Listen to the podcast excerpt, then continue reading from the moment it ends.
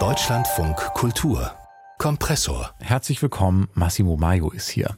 Ein Mikrofon ist ein Dieb und zwar ein ziemlich geschickter. So hat es mal die berühmte Radiokünstlerin Kay Mortley gesagt und für ihre Stücke geht sie Töne klauen überall. Zum Beispiel in der australischen Tiefebene, wo sie herkommt. They're ominous, the crows. Are they here for the sheep? Sie sind unheimlich, die Krähen.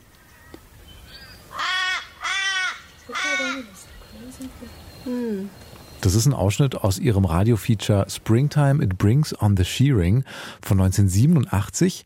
Mittlerweile gehört Kay Mortley zu den meistbewunderten Radiofeature-Macherinnen überhaupt, auch hier in Deutschland, wo sie auch viele Stücke gemacht hat. Mortley steht für Langsamkeit, hat man, glaube ich, auch gerade ein bisschen gehört. Sie steht für Klänge und Geräusche, die für sich sprechen. Die Stimmen, die menschlichen Stimmen in ihren Stücken, die nimmt sie oft zurück, die treten so ein bisschen in den Hintergrund. Kay Mortley macht Features, also dokumentarisches Radio. Sie macht keine Hörspiele, aber trotzdem bleibt sie immer mehrdeutig. Sie macht letztlich Stücke, die oft was Unbeschreibbares haben, was Geheimnisvolles. Und jetzt gibt's ein Feature über dieses Unbeschreibbare, eine Annäherung an Kay Mortley. Dörte Fiedler hat dieses Feature gemacht. Ich habe mit ihr gesprochen und ich habe sie erstmal nach ihrer persönlichen Faszination für Kay Mortley gefragt. Was begeistert sie? Gab's vielleicht irgendwann so einen Kay Mortley-Moment? Ich glaube, das erste Stück, was ich von ihr gehört habe, ist Fremd im Elsass gewesen.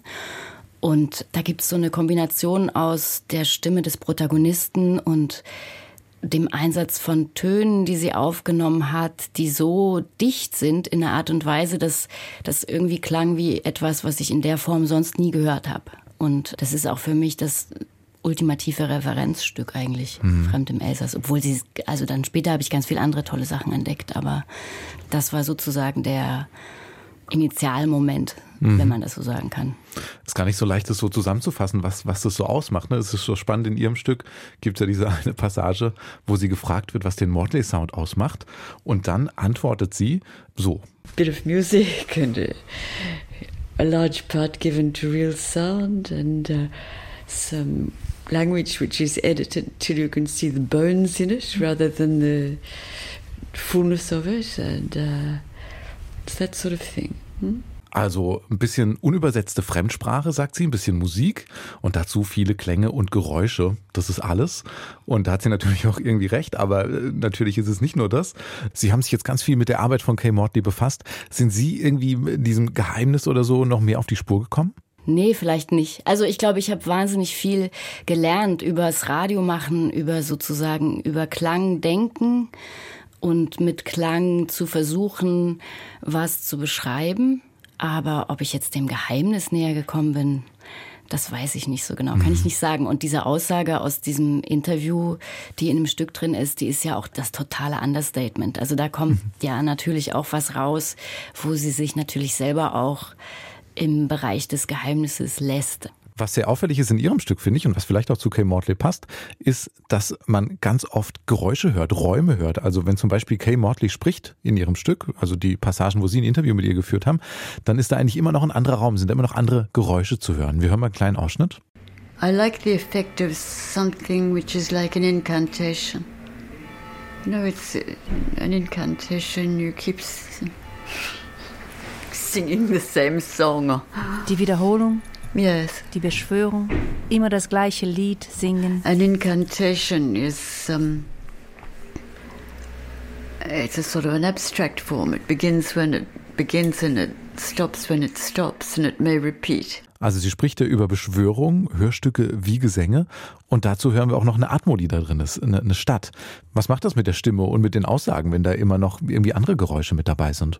Also im Grunde genommen ist das was, was wahrscheinlich subjektiv sehr unterschiedlich wirkt am Ende. Ob die jetzt elementar immer irgendetwas ganz klar machen, das glaube ich nicht, weil die Sachen werden sehr unterschiedlich ankommen beim jeweiligen Hörer oder der jeweiligen Hörerin. Aber für mich war das einerseits eine Sache umzusetzen aus dem Raumklang, der da war, in dem Raum, wo ich sie interviewt habe.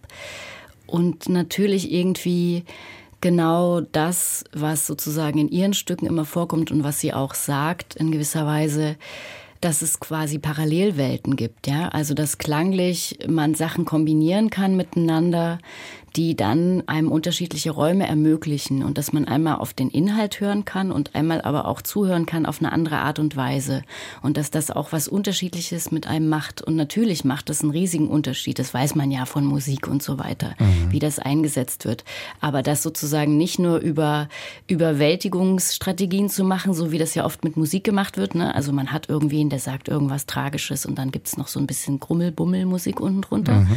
sondern das mit was anderem zu machen, was nicht so einfach zu identifizieren ist.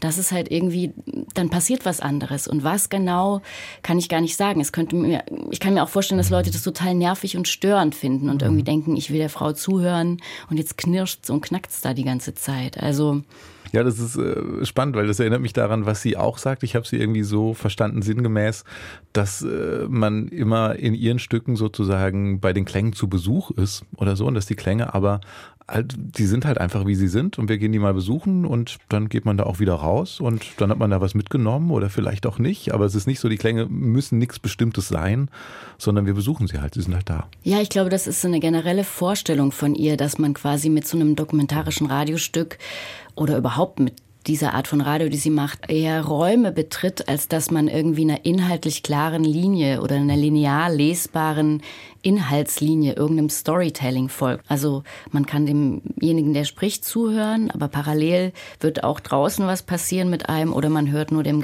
Geräusch zu oder man denkt an was anderes parallel. Mhm. Das passiert ja eigentlich immer beim mhm. Hören. Mhm. Nur, dass sie dem, dass sie das mitdenkt in ihrer Machart und mhm. dem auch Raum lässt. Also sie hat das von vornherein mit konzipiert quasi.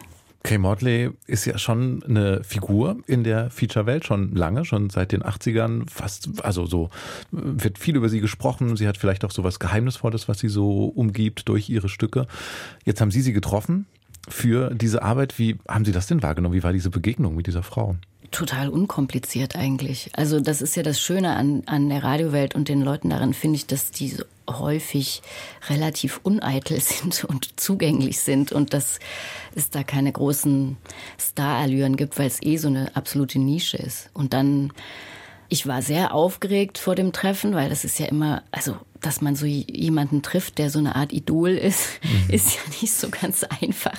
Und ich hatte 75.000 Zettel und äh, komplizierte Fragen, Dramaturgien, die alle überhaupt nicht aufgegangen sind. Mhm. Aber es war total unkompliziert. Wir mhm. haben einfach geredet und uns so vorwärts gehangelt und man muss sich halt, glaube ich, ihrem Tempo anpassen. Aber ich war schon so drin in, in ihrem Tempo durch das Hören mhm. ihrer Stücke, mhm. dass es in dem Moment gar nicht schwierig war. Es war eher seltsam seltsam, weil sie hatte mich ja noch nie getroffen und ich hatte schon so viele Stücke in den Monaten davor gehört, dass ich das Gefühl hatte, sie ist mir ganz vertraut, mhm. während das andersrum natürlich nicht so war. Dörte Fiedler hat ein Radiofeature über eine Ikone der Radiofeature-Welt gemacht, über Kay Mortley. Ihr Stück heißt Breathing Through Reality. Das ist produziert vom SWR und von Deutschlandfunk Kultur und es ist unter anderem zu finden auf der Seite hörspiel und feature.de, wo es übrigens sehr viele wunderbare Hörspiele und Features zu entdecken gibt. Und unseren wunderbaren Kompressor-Podcast hier, der ist auch sehr leicht zu entdecken, nämlich überall, wo es Podcasts gibt.